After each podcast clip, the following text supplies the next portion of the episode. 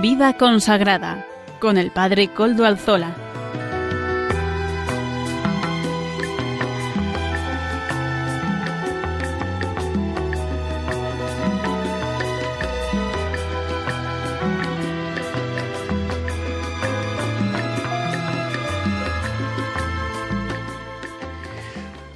Buenas tardes, hermanos, amigos y oyentes. Hoy es jueves y son las cinco de la tarde, una hora menos en las Islas Canarias. Es por tanto la hora de vida consagrada en Radio María.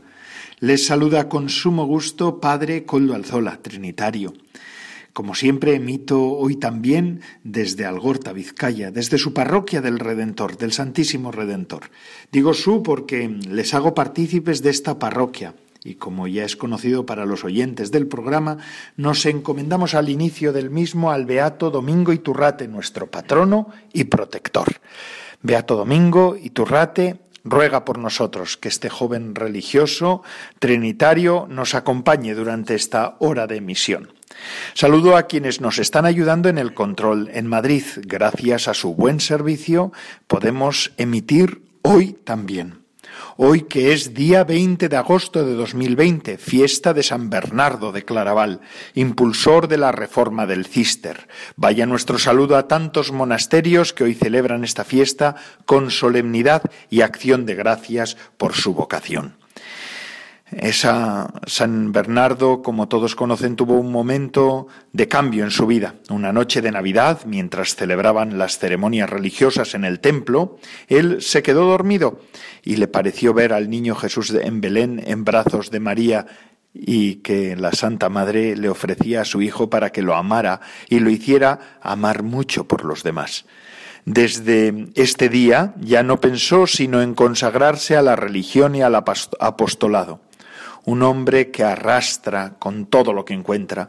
Bernardo se fue al convento de monjes benedictinos llamado Cister y pidió allí ser admitido. El superior, el San Esteban, lo aceptó con gran alegría, pues en aquel convento ya hacía 15 años que no llegaban religiosos nuevos. Y allí empieza en realidad la reforma del Cister. Pero él no fue abad de, del Cister, sino que fue abad de Claraval. Por eso se le llama San Bernardo de Claraval. Pues después de ese primer periplo, el de ir a pedir su ingreso en la orden, Bernardo volvió a su familia a contar la noticia y todos se opusieron. Los amigos le decían que esto era desperdiciar una gran personalidad para ir a sepultarse vivo en un convento. Esto suena como muy actual, ¿no les parece? Es así. La historia se repite, amigos. La familia no aceptaba de ninguna manera, pero Bernardo les habló tan maravillosamente de las ventajas y cualidades que tiene la vida religiosa que logró llevarse al convento a sus cuatro hermanos mayores, a su tío y a treinta y un compañeros. Vaya inyección de personas. Dicen que cuando llegaron, llamaron a Nirbardo, el hermano menor, para anunciarle que se iban religiosos, el muchacho les respondió Ajá, con que ustedes se van a ganarse el cielo y a mí me va dejan aquí en la tierra. Esto no lo puedo aceptar. Y un tiempo después, también él se fue religioso. Antes de entrar en el monasterio, Bernardo llevó a su finca a todos los que deseaban entrar al convento para prepararlos por varias semanas, entrenándolos acerca del modo cómo debían comportarse para ser unos fervorosos religiosos.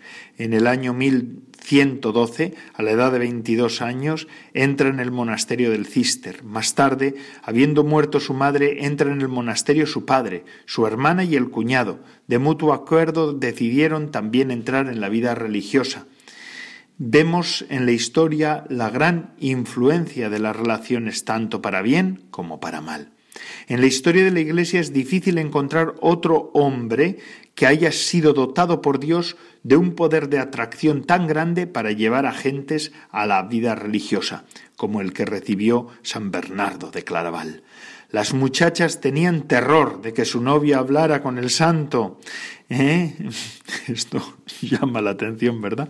En las universidades, en los pueblos, en los campos, los jóvenes al oírle hablar de las excelencias y ventajas de la vida en un convento, se iban en numerosos grupos a que los instruyera y los formara como religiosos.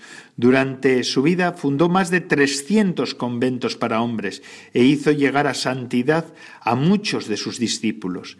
Lo llamaban el cazador de almas y vocaciones. Con su apostolado consiguió que 900 monjes hicieran profesión religiosa fundador de Claraval, en el convento del Cister demostró tales cualidades de líder, de santo, que a los 25 años, con solo tres de religioso, fue enviado como superior a fundar un nuevo convento. Escogió un sitio apartado en el bosque donde sus monjes tuvieran que derramar el sudor de su frente para poder cosechar algo.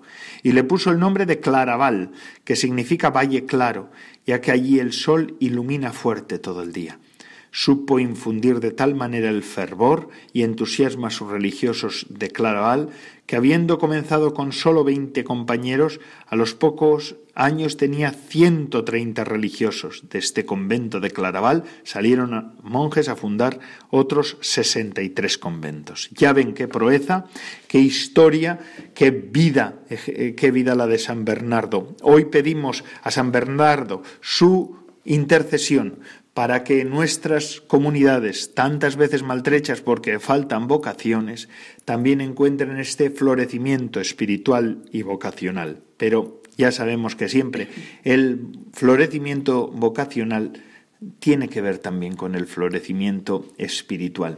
Es decir, necesitamos que en nuestras iglesias haya un florecimiento espiritual para que Dios nos envíe también vocaciones a nuestros institutos. Pedimos al Señor también por intercesión de San Bernardo y cómo no. Vamos a, hoy a recordar los monasterios por él fundados y los monasterios que han asumido también su forma de vida como forma de seguimiento a Cristo. Felicidades a todos los cistercienses y a todas las cistercienses. Que el Señor os bendiga, os guarde y os eh, ilumine en vuestro camino. Y paso a presentar los contenidos del programa de hoy. Comenzaremos con el editorial del programa. En este mes de agosto vamos a traer las audiencias generales que vaya haciendo el Papa Francisco. Hoy reproduciremos la de ayer, la del día 19 de agosto. En la sección de testimonio tendremos con nosotros a Alexis, lo tenemos aquí, el Alexis Hernández Dávila, joven religioso que nos presentará también su país, Perú, y también ahora Brasil, lugar donde está eh, destinado. Amaro Villanueva nos ofrecerá la sección música para evangelizar. Don Juan Jaramillo, el padre Juan Jaramillo, párroco de Villasana de Mena, nos presentará sus gotas de espiritualidad. Seguirá hablándonos en este tiempo estival. Finalmente, el padre David García García Rico, nuestro biblista particular, nos ofrecerá el Evangelio del domingo. Ya saben, siempre nos pone en conexión con la liturgia del domingo que llega. Y ustedes se pueden poner en contacto con el programa por medio del correo electrónico del mismo. Ya saben cuál es, los recuerdo, vidaconsagrada@radiomaria.es. Ustedes pueden escribirme a él y yo mismo les contestaré. Recuerdo también que desde ya hace unos meses contamos eh, con nuestro podcast en la web de Radio María, en la web de podcast de Radio María. Nos lo sube nuestro colaborador Amaro Villanueva, no lo olviden. Y ahora, sin más, vamos a escuchar la audiencia del día de ayer de eh, el Papa Francisco, del 19 de agosto. Adelante, santidad. Queridos hermanos y hermanas, la pandemia ha dejado al descubierto la difícil situación de los pobres y la gran desigualdad que reina en el mundo. Ante esta situación, la respuesta es doble. Por un lado hay que buscar una vacuna para el virus que esté al alcance de todos. Pero también es necesario curar otro gran virus, el de la injusticia social, la marginación y la falta de oportunidades para lo más débil. Esta doble respuesta implica una elección evangélica, que es la opción preferencial por los pobres. Cristo mismo, siendo Dios, se despejó, se despojó de su condición divina, nació en una familia humilde, trabajó, no eligió una vida de privilegio, sino una vida de servicio. Estaba en medio de la gente, se acercaba a los enfermos y a los pobres, mostrándoles el amor misericordioso de Dios. Su ejemplo es un criterio clave de autenticidad cristiana. Todos estamos llamados a ser instrumentos de Dios para ayudar a los más necesitados. Hoy nos preocupan las consecuencias sociales de la pandemia. Muchos quieren volver a la normalidad y retomar las actividades económicas, pero esa normalidad, entre comillas, no debería incluir las injusticias sociales y la degradación ambiental.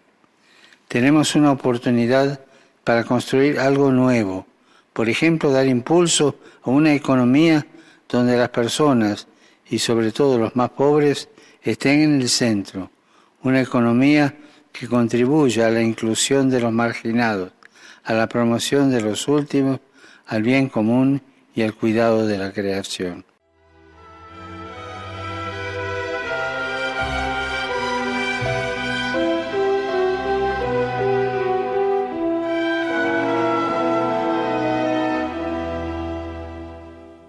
¿Sabías las palabras del Papa Francisco ayer en, la biblioteca del Palacio Apostólico? Allí se acordó también de, los que de lo que estamos viviendo en este tiempo.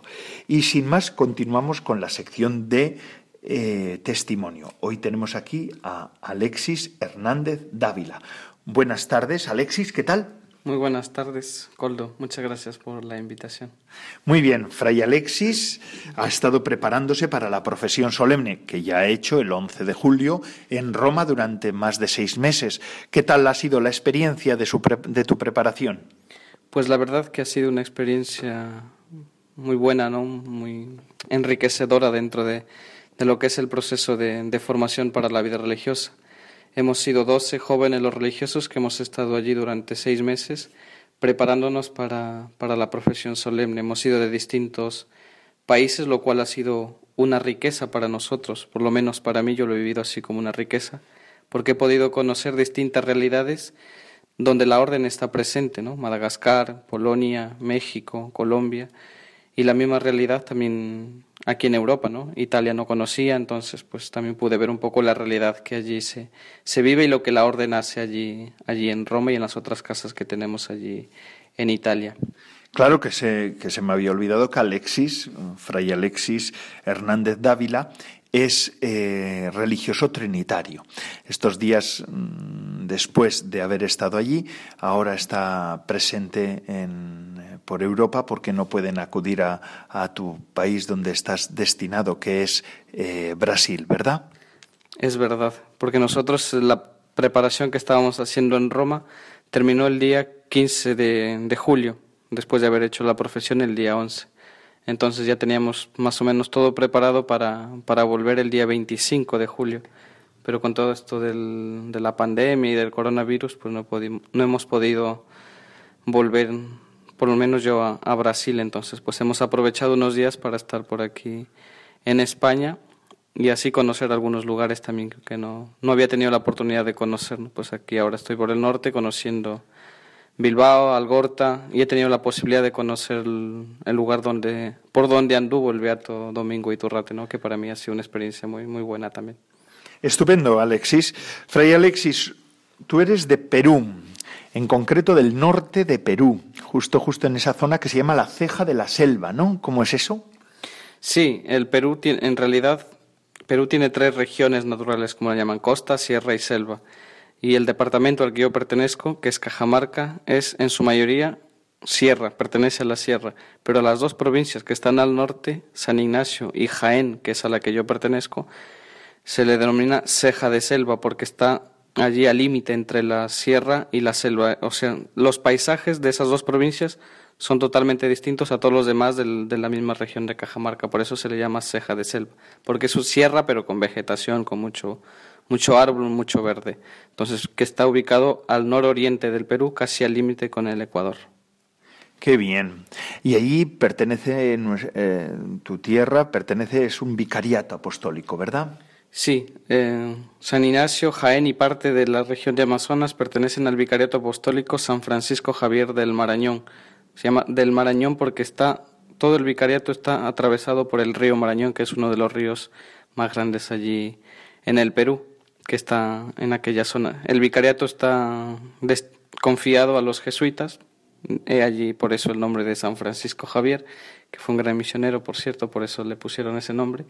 Y yo provengo de allí, de ese, vicariato apostólico, donde los trinitarios tuvieron presencia durante 17 años, que por distintos motivos el año 2010, que fue el año que yo entré, por falta de religiosos, por falta de personal, pues esa comunidad en la que yo ingresé se cerró. Entonces esa presencia ya ahora mismo ya no la, no la tenemos, pero el vicariato apostólico sí se mantiene allí con los sacerdotes, las religiosas que en ella están y realizan su misión en distintos campos, según el carisma de las religiosas bueno, y de los religiosos que están allí también.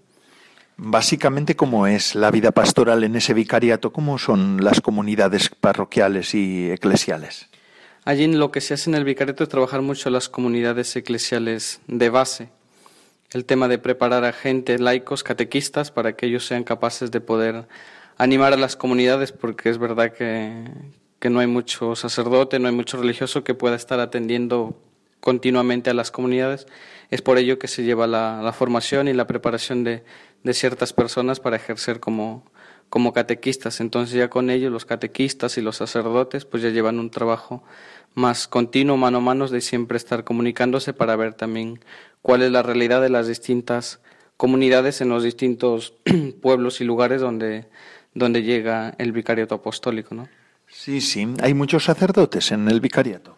Ahora mismo, según lo último que estuve hablando ahora cuando estuve de vacaciones en, a fin de año el año pasado, la situación está un poco complicada, que hay pocos sacerdotes, incluso el seminario que allí funcionaba, al haber pocos seminaristas, tuvieron que buscar la manera de cómo arreglar esa situación. Entonces los, los pocos seminaristas que habían allí han tenido que ir a otra diócesis para poder formarse porque la realidad de que eran pocos pues no valía la inversión de llevar profesores para los pocos que eran. ¿no? Así que hay que rezar mucho también por el vicariato apostólico, ¿verdad? San Francisco Javier, de esa zona del norte de Perú, porque es una zona que también necesita evangelización. ¿Las familias siguen siendo numerosas o también va entrando la secularización ambiental y el consumismo por allá? Sí, por allí todavía la realidad es se mantiene, ¿no? Hay familias pues, numerosas de cuatro o cinco, pero normalmente son así las familias. Y muchas de ellas, pues debido a esta falta de, atención pastoral, pues hay muchas de ellas, incluso el crecimiento de, de, los nuevos movimientos, sectas y esto que está viendo pues la gente. Incluso una vez me topé con una persona que me dice, Germano, nosotros queremos rezar y si la capilla católica está cerrada, pues no, me queda otra que ir a donde los evangélicos, me decían, ¿no? Entonces muchos movimientos evangélicos están tomando fuerza también por aquel por aquellos lugares, ¿no? Pues debido a que también la realidad de la Iglesia católica pues está un poco débil, por así decirlo, ¿no? Estamos la debilidad de la Iglesia, ¿verdad? Es una, uno de los problemas también en Europa, pero vemos que también en América, en algunas zonas y además allí, pues con la influencia y la, en ese sentido, la amenaza de las sectas, ¿no? Que las sectas protestantes que pretenden ir invadiendo espacio a, las comunidades naturalmente católicas. Eh, así que eh, Perú es muy diverso, porque claro, en Lima la pastoral, a la, a la pastoral que se lleva en vuestra zona es bastante diversa diferente. Sí, eh, por la misma realidad de Lima de ser una, la capital, una gran ciudad, es completamente distinta a la que llevamos allí en el Vicariato Apostólico por ser una zona más rural. Entonces son distintas las actividades, pero la atención pastoral siempre es lo que propone la Iglesia de atender las necesidades de, del pueblo de Dios presente allí, tanto en Lima como en el Vicariato Apostólico del que del que yo provengo. Por ejemplo, en Lima, la comunidad que tenemos allí, los trinitarios, pues básicamente es atención a la parroquia, al colegio, y luego tenemos obras sociales y también la atención como, como capellanes en, en la prisión. Pero son realidades totalmente variadas dentro de, de, la misma iglesia en el Perú, porque también son realidades pues que van variando según la zona geográfica que, que hay allí en el Perú. ¿no? Sí, porque son muchas las, las, iglesias. La iglesia del Perú es grande. ¿Cuántas diócesis o cuántas jurisdicciones eclesiales hay, eh, eclesiásticas hay en, en, Perú? Pues en Perú son 44 las jurisdicciones eclesiásticas repartidas entre arquidiócesis, diócesis, prelaturas y vicariatos apostólicos. Pues sí, como yo les comentaba, yo provengo de un vicariato apostólico que sería como que las jurisdicciones la más pequeña, por así decirlo, en comparación con una prelatura o una diócesis, ya ni hablar de una arquidiócesis, ¿no? Entonces son 44 las jurisdicciones eclesiásticas que existen actualmente en el Perú. Básicamente la población está más, eh, la, población se reparte en todo el, en todo el territorio, pero sobre todo se, donde más densidad hay es en la costa, ¿verdad? Sí. Y Lima, por ejemplo, es la capital y es la ciudad más poblada, obviamente, del, del país, que solo en Lima está la tercera parte de la población total del país. En, en Perú somos 30 millones y en Lima solo hay 10 millones. Entonces la tercera parte está allí. Entonces es una ciudad súper poblada. Entonces también pues se necesita mucho mucho trabajo y ahora con el tema de inmigración también la ciudad se está volviendo muy muy caótica, ¿no? Entonces en ese sentido, pero las realidades son como decía no variadas según según la zona. De donde yo vengo pues es mucho más tranquilo, ¿no? Dentro de lo que cabe. Sí, sí, qué bien. Y ahora mm, tu destino está, antes de venir a Roma, tú ya tenías destino eh, como religioso, mm, te vas desde Perú a Brasil. Sí, en realidad yo estuve mm, hace dos años, bueno, estuve aquí en España estudiando. En el 2017 llegué para terminar la teología y estuve en Granada, en la comunidad de Granada, hasta el año pasado, que fue cuando acabé la teología, la carrera la acabé en, julio y nada más acabar, pues el superior, el, que está a cargo de nosotros allí en el vicariato en, en América del Sur, pues me destinó a, una de las comunidades de, que tenemos en Brasil.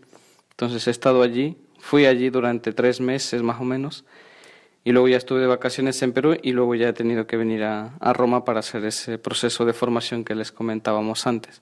Entonces, Ahora mismo tendría que haber vuelto a Brasil, a mi comunidad, incorporarme a la comunidad y a lo que en ella me tenían que encomendar, pero como comentaba, pues la situación que estamos viendo actualmente pues no, no ha permitido que yo pueda volver a Brasil e incorporarme a mi comunidad y estar allí con, con mis hermanos, ¿no? Pero esperamos que dentro de poco pues pueda volver y, y estar allí con ellos y trabajar también allí con, con la gente, ¿no? Qué bien. ¿Y Brasil qué, situación es la situación eclesiástica? Porque además es en Sao Paulo, una de las ciudades mayores de Brasil, o la mayor de Brasil, la más, la más populosa. ¿Y cuál es la situación eclesial allí? ¿Cómo la ves? Por lo poco que he ido viviendo en esos tres meses que he estado allí en Brasil, la verdad que la situación de la iglesia, no por comparar, yo, yo la comparo con Perú, más o menos. Entonces digo, por ejemplo, la fe católica se vive con más fervor en Brasil todavía, gracias a Dios, y más en la comunidad en la que yo estoy, que es Susano, es un, está en la zona rural de San Pablo, no está en el Gran San Pablo, sino está en la zona rural. Entonces allí la gente la vive con mucho fervor, la fe, pues se juntan para rezar, para las misas, siempre en todo lo que se convoque hay mucha, mucha participación de la gente. Y bueno, y también pues está la realidad de que en Brasil muchas de las nuevas sectas que están surgiendo pues están saliendo de allí de allí de Brasil y como le comentaba en estos días aquí en la comunidad en Algorta pues que me llamaba la atención de que allí en, por lo menos donde yo estoy que es lo que conozco que al lado de cada capilla o cada parroquia católica pues allí muy cerca hay una o dos iglesias evangélicas digo yo no sé cuál será el motivo pero están allí como que muy muy cerquita pero en cuanto a la participación de la gente, pues yo, yo veo que en Brasil se vive con mucho, con mucho fervor y pues nosotros tratamos allí de, de acompañar a la gente para que siga manteniendo ese, ese fervor religioso, pues para que no se pierda, ¿no? Qué bueno. Además, tarea tuya es también eh, la promoción vocacional. ¿Cómo, ¿Cómo ves ahora la situación de las vocaciones? ¿Qué es lo que debemos hacer? Pues una de las primeras cosas creo yo que hay que hacer para, para que los jóvenes sientan esa, esa llamada de, de, querer seguir dentro de la vida religiosa, pues es primeramente es dar un buen testimonio, ¿no? Nosotros como religiosos, pues para que los jóvenes se sientan atraídos, debemos ser testimonio para, para ellos, con nuestra vida, con nuestras palabras, con nuestros hechos, ¿no? Para que ellos digan también, pues yo quiero un estilo de vida como, como, como estas personas, ¿no?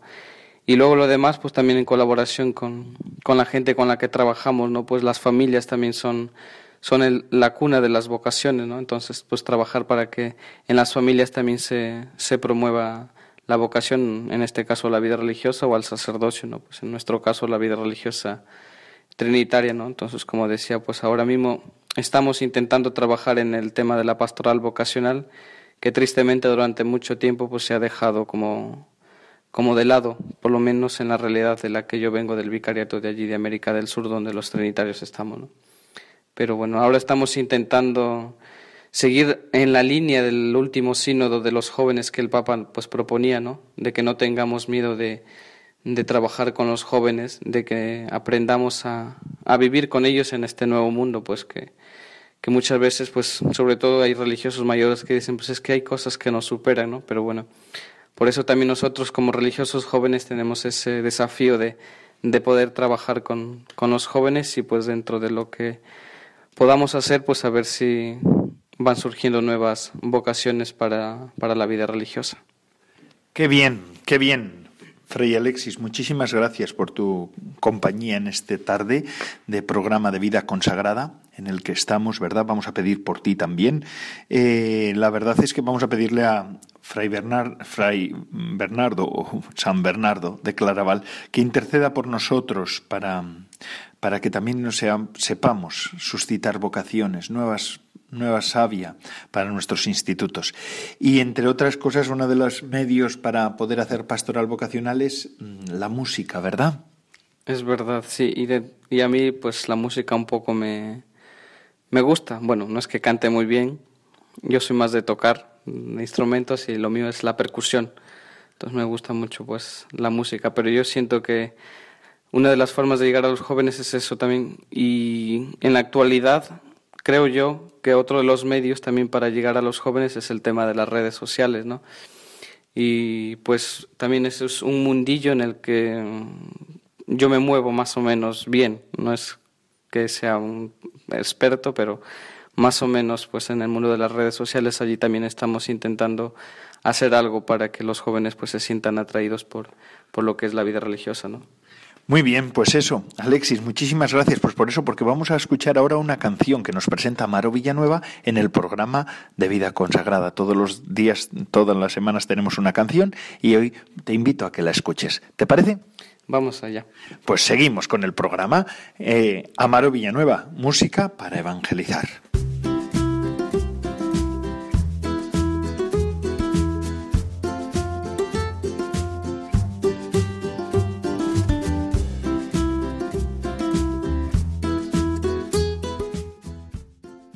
Buenas tardes, Padre Coldo, y buenas tardes a todos los oyentes de Radio María. Hoy presentamos al grupo Proyecto 67. Lo escuchamos.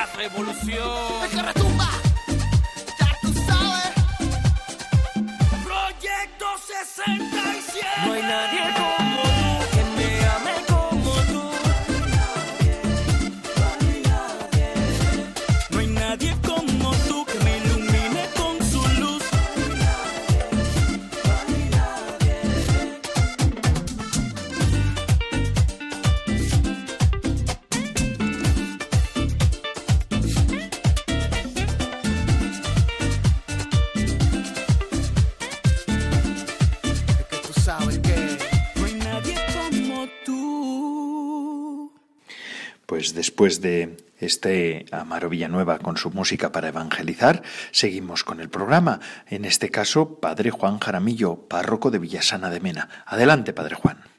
Buenas tardes, Padre Coldo, y buenas tardes, queridos oyentes de Radio María.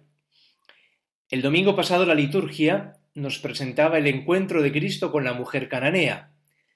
A simple vista quizás nos parece difícil de comprender porque vemos un desprecio aparente por parte de Jesús a esta mujer cananea que simplemente pide un milagro, Señor, ten compasión de mí, hijo de David. Os invito a reflexionar este jueves en nuestra propia oración a la luz del encuentro de esta madre de familia con el Señor. Creo que nos viene bien reflexionar sobre cómo es nuestra oración, a ver si cumple los requisitos que esta mujer cananea nos presenta. Dice el Evangelio que él no le respondió nada, y ella seguía insistiendo, tanto que los apóstoles le dicen, Señor, atiéndela, que viene detrás gritando. Aquí ya podemos sacar algunas lecciones para nuestra vida. En primer lugar, nuestra oración tiene que ser perseverante. Es más, el Señor nos invita a pedirle con insistencia, porque en la constancia se encuentra la veracidad de lo que le pedimos. A veces acudimos al Señor, le pedimos algo, y al día siguiente ya ni nos acordamos de lo que le habíamos pedido. Recordad, recordemos el mandato del Señor. Vigilad y orad. ¿Sabéis cuál es la peor oración? La que no se hace. ¿Y sabéis cuál es la mejor? La que hago este día, tal y como estoy, y así me presento ante el Señor. ¿Con cuánta frecuencia sacrificamos la oración porque tenemos muchas cosas que hacer? ¿Con cuánta frecuencia nos aburrimos en la oración? ¿Y con cuánta mayor frecuencia simplemente no oramos? Y es que la oración tiene que ser el oxígeno, el aire puro que además de ponernos en contacto con Dios, nos ayuda a entender nuestra vida y los acontecimientos que nos rodean con la mirada de Dios, es decir, desde el punto de vista de Dios. En segundo lugar, la cananea acepta el aparente silencio de Dios. Parece que Dios no le escucha. Parece que Dios hace oídos sordos a sus súplicas. Hay un pasaje del Evangelio que aparece también, en el que aparece también esta espera de Dios, y es que los tiempos de Dios no son los nuestros. Nosotros somos de lo inmediato, lo queremos todo ya. Y Dios tiene sus tiempos porque nos prueba, nos purifica, nos enseña con esa pedagogía de la espera. Narra el Evangelio que Jesús tenía tres amigos, Marta, María y Lázaro. Cuando este último enferma, le mandan a decir a Jesús que su amigo está enfermo, que venga a Betania. Y Jesús no acudió. Esperó tres días allí donde estaba y entonces marchó para Betania. Cuando llegó, su amigo ya había muerto. Jesús no fue de inmediato. ¿Cuánto nos cuesta esperar la acción de Dios sobre lo que le pedimos? Pedimos cosas personales, pedimos que solucione situaciones familiares, sociales, parroquiales, y Dios que espera, Dios que parece ausente, Dios que parece que no se inmuta. La cananea no se desanima en su oración, sigue insistiendo, Señor, ayúdame. En tercer lugar, esta santa mujer es probada en su humildad. No está bien tomar el pan de los hijos y echárselo a los perritos, le dice Jesús. Y ella contesta, tienes razón, Señor, pero también los perritos comen las migajas que caen de la mesa de los amos. Humildad, conciencia de lo que se es, ni mejores ni peores que nadie, lo que se es. Esta escena del Evangelio viene después de la multiplicación de los panes. Recogieron doce cestos con las migajas sobrantes, y eso es lo que pide ella. Y es que mirad, Dios tiene un defecto. Dios tiene un punto débil. Ante un alma humilde, Dios se desploma, Dios cede, Dios obra, Dios actúa. Mujer, qué grande es tu fe, que se cumpla como deseas. Dios, ante un alma humilde, ante un alma que persevera en la oración, actúa, obra, se manifiesta. Oremos, oremos con perseverancia. Nosotros cristianos tenemos que reconocer con pena y tristeza que rezamos poco. Busquemos tiempos de silencio para refugiarnos en la oración. La oración es hablar con alguien que me ama. Y ahí, en el silencio de mi oración, Dios va trabajando en mi corazón. Me va dando esa paz que solo Él puede dar. Me va dando un corazón como el suyo, manso y humilde. Por ello, las almas que oran son humildes, porque el contacto con Dios te va haciendo sencillo, humilde, te va haciendo como es Dios, que es humilde. Santa Teresita decía que el termómetro para ver si un alma se está acercando a Dios es ver su humildad y sencillez de vida. Pues cuando más te acercas a Dios, que es humilde, te va contagiando de su humildad. Nos viene bien pensar en cómo es nuestra oración personal para que sea cada día un encuentro personal con alguien que sabemos que nos ama, que nos conoce, que nos espera en ese momento tan personal como es la oración. Hasta aquí nuestra reflexión sobre la oración. Les habló el padre Juan Jaramillo, párroco de las parroquias del Valle de Mena, en la provincia de Burgos, Diócesis de Santander. Dios les bendiga.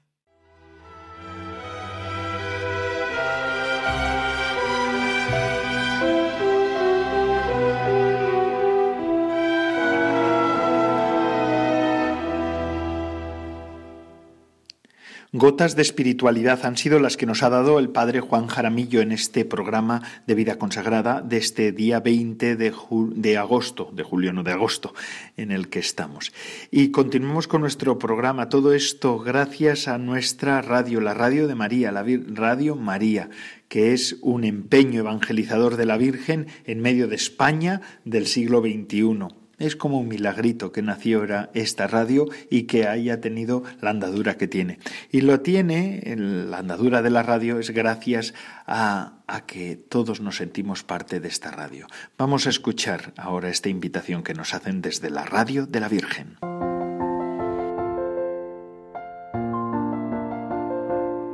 En este tiempo veraniego, en el que a todos nos gustaría descansar de las ocupaciones habituales, recordemos que lo más importante es el descanso del corazón, que brota de la certeza de vivir apoyados en un amor fiel, gratuito, incondicional, suceda lo que suceda en nuestras vidas.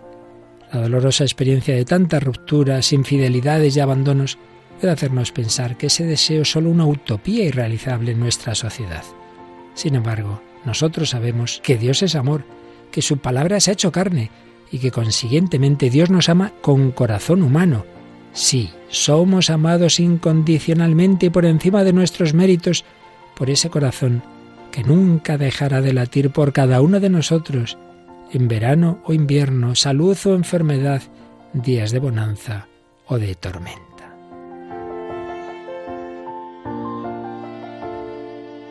Venid a mí todos los que estáis cansados y agobiados, que yo os aliviaré, nos dice Jesús.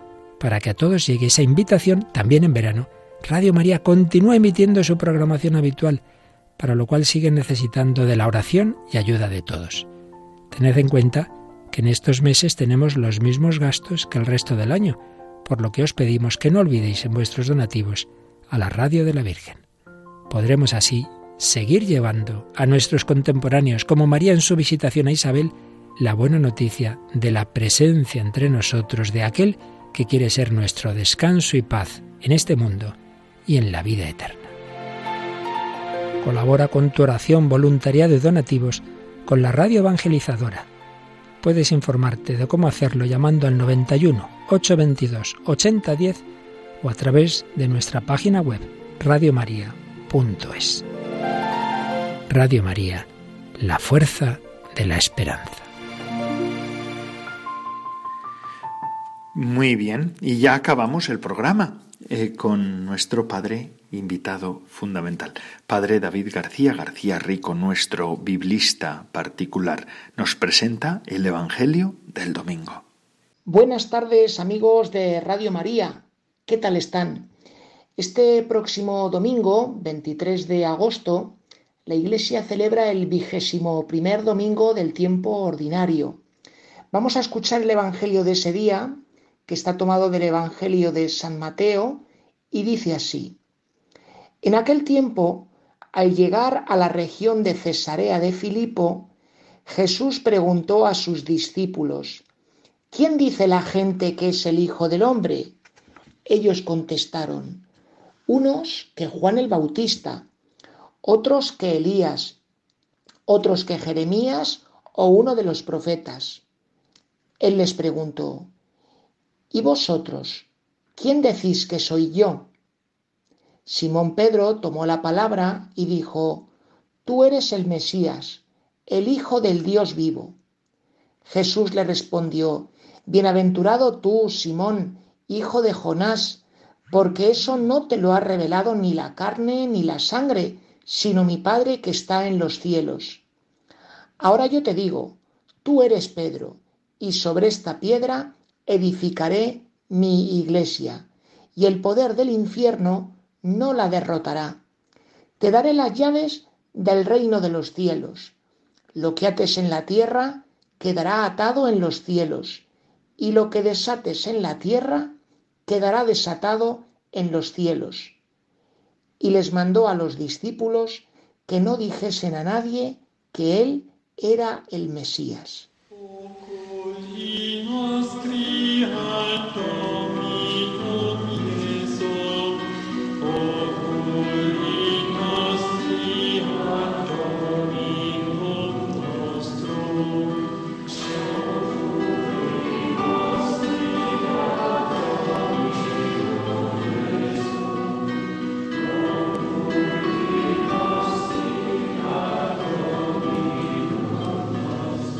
Amigos oyentes, si hacemos un poquitín de memoria, vemos que la semana pasada Jesús y sus discípulos hicieron una gira por el extranjero.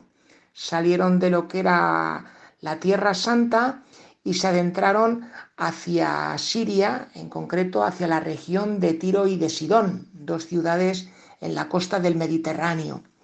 Y allí, como veíamos la semana pasada en el Evangelio, pues se encontraron con una mujer que tenía una hija endemoniada y aquella mujer les dio una auténtica lección sobre lo que es tener fe en Jesús, porque decía que de Jesús, aunque sean las migajas, pero hay que recogerlas, es decir, cualquier cosa que nos pueda decir Jesús, hay que acogerla porque trae verdadera sanación y liberación a las personas. Bueno, pues hoy Jesús con los discípulos continúa el viaje dejan esta tierra, por decirlo de alguna manera, pagana, esta tierra extranjera, la tierra de Siria, y vuelven de nuevo a Palestina. Entran por el norte y llegan a una ciudad que se llama Cesarea de Filipo. Eh, quien haya tenido la gran suerte de estar en Tierra Santa o de viajar alguna vez en peregrinación, eh, seguro que ha visitado esta ciudad porque es de los sitios donde más suelen llevar a los peregrinos y es justamente este lugar es muy importante porque es donde nace el río Jordán. Y es un lugar verdaderamente precioso. La tierra allí es fértil, hay huertas por todas partes, el río tiene mucha agua, es verdaderamente un lugar, podríamos decir, paradisiaco. Este lugar, actualmente, en la tierra de Israel, cuando uno viaja a Tierra Santa, el Cesarea de Filipo se encuentra dentro del Parque Natural de Banias. Y es muy curioso porque el nombre de Banias deriva de Panias. Panias es una forma de aludir al dios Pan, una de las divinidades de los paganos, eh, que decían que es el dios del miedo, porque cuando se presentía la presencia de este dios, automáticamente a uno le venía el pan, el pánicos, el miedo. Bueno, pues en esta ciudad de Tierra Santa, ¿qué pasaba? Pues que aquellos habitantes que eran judíos, pues resulta que habían abandonado a Dios y se habían dado a los ídolos. Y uno de ellos era el dios Pan. De hecho, todavía la arqueología nos muestra vestigios de lo que era el culto a este dios. En, ese mismo lugar, junto a las fuentes del Jordán, se encuentran varios eh, templos a estos ídolos. Bueno, pues en medio de este ambiente en el que está claramente representado cómo el pueblo judío ha abandonado a Dios, o parte del pueblo judío ha abandonado a Dios y se ha dado a los ídolos, pues Jesús les plantea esta pregunta a los discípulos. ¿Quién dice la gente que es el Hijo del Hombre? Al utilizar aquí la expresión Hijo del Hombre es similar, como a decir, a este hombre, este paisano. Es decir, ¿qué imagen tiene la gente de Jesús? Y él se lo pregunta directamente a los discípulos. Y los discípulos le responden. Y le responden por lo que han escuchado, que la verdad es que tiene su lógica lo que la gente decía de Jesús. Unos consideran que Jesús puede ser Juan el Bautista o Elías o Jeremías. Estos personajes, cuando vivía Jesús, ya habían muerto, pero mucha gente pensaba que Jesús era como uno de estos personajes que había resucitado. ¿Por qué? Pues porque Juan el Bautista era un hombre firme que no se amilanaba ante nadie y decía a las autoridades las cosas bien claras y si tenía que decirle a uno que había hecho algo que estaba mal, se lo decía sin ningún miramiento. Y Jesús pues parece que debía tener bastante de esto. Otros dicen que Jesús podía ser Elías. Elías por eso de que Elías en su tiempo pues fue fiel al único Dios en vez de adorar a los ídolos, como le había pasado a mucha gente de, de su pueblo. Otros consideran que Jesús puede ser Jeremías. Jeremías, este profeta del siglo VI antes de Cristo, pues fue alguien que denunció a las claras que el culto religioso que estaban teniendo en el judaísmo y en concreto en el templo, pues era un culto que externamente era muy bonito, pero que era un culto que estaba interiormente vacío, no tocaba el corazón ni llevaba a quien lo practicaba la misericordia. Bueno, pues con estas respuestas Jesús las escucha muy bien, pero luego continúa. Les plantea una segunda pregunta. ¿Y vosotros quién decís que soy yo? Y entonces Pedro hace de portavoz del grupo y responde algo que no era de esperar en él, porque dice que le dice a Jesús que tú eres el Mesías, el Hijo de Dios vivo. Esto verdaderamente eh, el Señor se encarga de aclarar que esa respuesta que Pedro está dando y que nosotros tenemos tan solemnemente recogida en los Evangelios, pues no venía de la cosecha propia de Pedro, sino que se le había inspirado Dios Padre. ¿Por qué motivo? Pues porque Pedro eh, la idea que tenía de Jesús, como la tenían el resto de los discípulos, pues era la de que Jesús iba a ser un Mesías super rey que los iba a liberar de los romanos. Por eso Jesús viene a continuación a clarificar algunas cosas. A Pedro le dice, a partir de eso que ha dicho, que él es Pedro, en griego Petros. Eh, Petros es, digamos, como un ladrillito o un sillar de piedra, mientras que a continuación de hablar de él, de Petros, habla de Petra, la gran piedra, la gran roca, que es Jesús y que es la iglesia. ¿Qué quiere decir esta relación entre Petros y Petra, entre Pedro y piedra? Pues que Pedro, dentro de la iglesia, es uno de esos sillares, es uno de esos ladrillos, el cual tiene un cometido muy importante, y es este cometido tan importante viene representado con dos imágenes rabínicas. El primero de ellos es el de la llave. Le dice Jesús a Pedro que a él le da las llaves. no entender esto de las llaves como que a Pedro le hace portero. No va por ahí, no va a entender a Pedro como un portero o un sereno, sino eh, aquí hay que recurrir a la etimología hebrea de lo que es la palabra llave, que viene a significar algo así como ese elemento que abre, lo que facilita el acceso. Así que Pedro tiene la misión de facilitar el acceso de la gente a Cristo, a Dios, al Evangelio y al reino. Y luego la segunda imagen que describe cuál va a ser el ministerio de Pedro es el de atar y desatar. Esto de atar y desatar no es que hubiese hecho a Pedro experto en cabullería, sino que le está diciendo a Pedro que su misión en la iglesia es la de capitanear, ayudar a discernir lo que está bien y lo que está mal. Y hay un detalle que es muy bonito, al que no he hecho alusión, pero quiero recordar en un momento, y es cuando Jesús dice, el poder del infierno no la derrotará, el mal no podrá contra la roca que es Dios y la roca que es la iglesia, la cual está en este momento capitaneada por Pedro. Y se cierra el relato con lo que los biblistas denominan el secreto mesiánico. Y es que Jesús les dice a los discípulos que aunque ellos han tenido ese episodio, ese encuentro y han clarificado que Jesús es el Mesías, todavía no lo vayan diciendo abiertamente a la gente, porque mm, si la gente entiende que Jesús es el Mesías, probablemente provocaba una revuelta para intentar rebelarse contra los romanos y podía abortarse la misión de Jesús cuando la misión de Jesús tiene un alcance que va mucho más allá de una simple liberación política. Es una liberación auténtica del mal y es instaurar entre nosotros el reino de Dios. Amigos oyentes, qué gran regalo este fragmento del Evangelio que hemos escuchado, que verdaderamente como iglesia y unidos a María, pues podamos escuchar a Pedro, podamos escuchar a la iglesia, podamos escuchar al Papa para seguir caminando y haciendo la voluntad de Dios en nuestra vida. Que tengan una feliz tarde y un feliz fin de semana.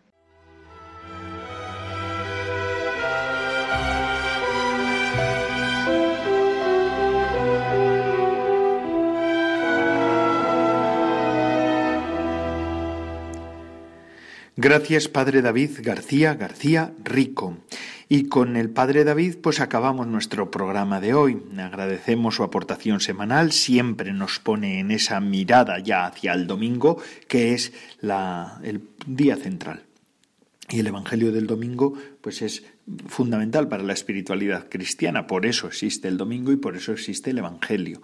Porque la Sagrada Escritura leída en el contexto litúrgico nos da las claves para poder vivir y adentrarnos cada vez más en la, vida espiritual que es la que nos toca vivir y que queremos vivir nosotros. Y mm, sin más, recuerdo una cosita que desde ya hace un tiempo tenemos, hemos contado con la ayuda de Amaro Villanueva. Él hace la sección semanal de música para evangelizar. Además de eso, a partir de hace ya unos cuantos meses, sube semanalmente el podcast del programa y enseguida, en unas horas, subirá el de esta semana. Y ya saben para qué sirven los podcasts. También aquí tengo a, nuestro hermano Alexis, que hoy nos ha acompañado en todo el programa, ¿verdad, Alexis? Aquí estamos, sí. Tú conoces el, el, podcast, para qué sirven los podcasts, pero se lo vamos a decir a los, a los oyentes de nuestro programa. Pues eh, ustedes pueden escuchar desde la web de podcast de Radio María los programas emitidos y recuperar aquellos programas que más les impactaron, aquellos que no pudieron escuchar, pero también aquellos que han escuchado y que les gusta. Por ejemplo, eh, la entrevista a Alexis, que también eh, seguro que Alexis la va, la va a recuperar del podcast y así la va a poder difundir allí en Brasil, aunque este programa lo pueden seguir desde Brasil por medio de la web, porque eh, Radio María se puede escuchar de mil maneras ahora. Hay muchísimas maneras para poder escuchar los programas de Radio María, la radio que nos gusta a todos. Y sin más, eh, si ustedes se quieren poner en contacto conmigo, ya saben, a, mm, vida consagrada arroba radiomaria.es y ahí me escriben su mensaje al, al, correo electrónico y yo mismo les puedo contestar. Y sin más, pues el programa de vida consagrada de Radio María ha concluido una semana más. Gracias a los que a todos los que semana tras semana nos ofrecen su fidelidad y también su compañía. Es una gozada contar con ustedes y además se lo digo con sinceridad. Ya lo saben, me conocen de sobra. Eh, les dejo ahora con la hora feliz, el espacio dedicado a los más pequeños de la casa. Y además, esto no para amigos, 24 horas de misión. Se despide de todos ustedes, Padre Coldo Alzola, Trinitario. Recen por mí, yo lo hago por ustedes. Hasta la semana que viene, si Dios lo quiere. Vida consagrada con el Padre Coldo Alzola.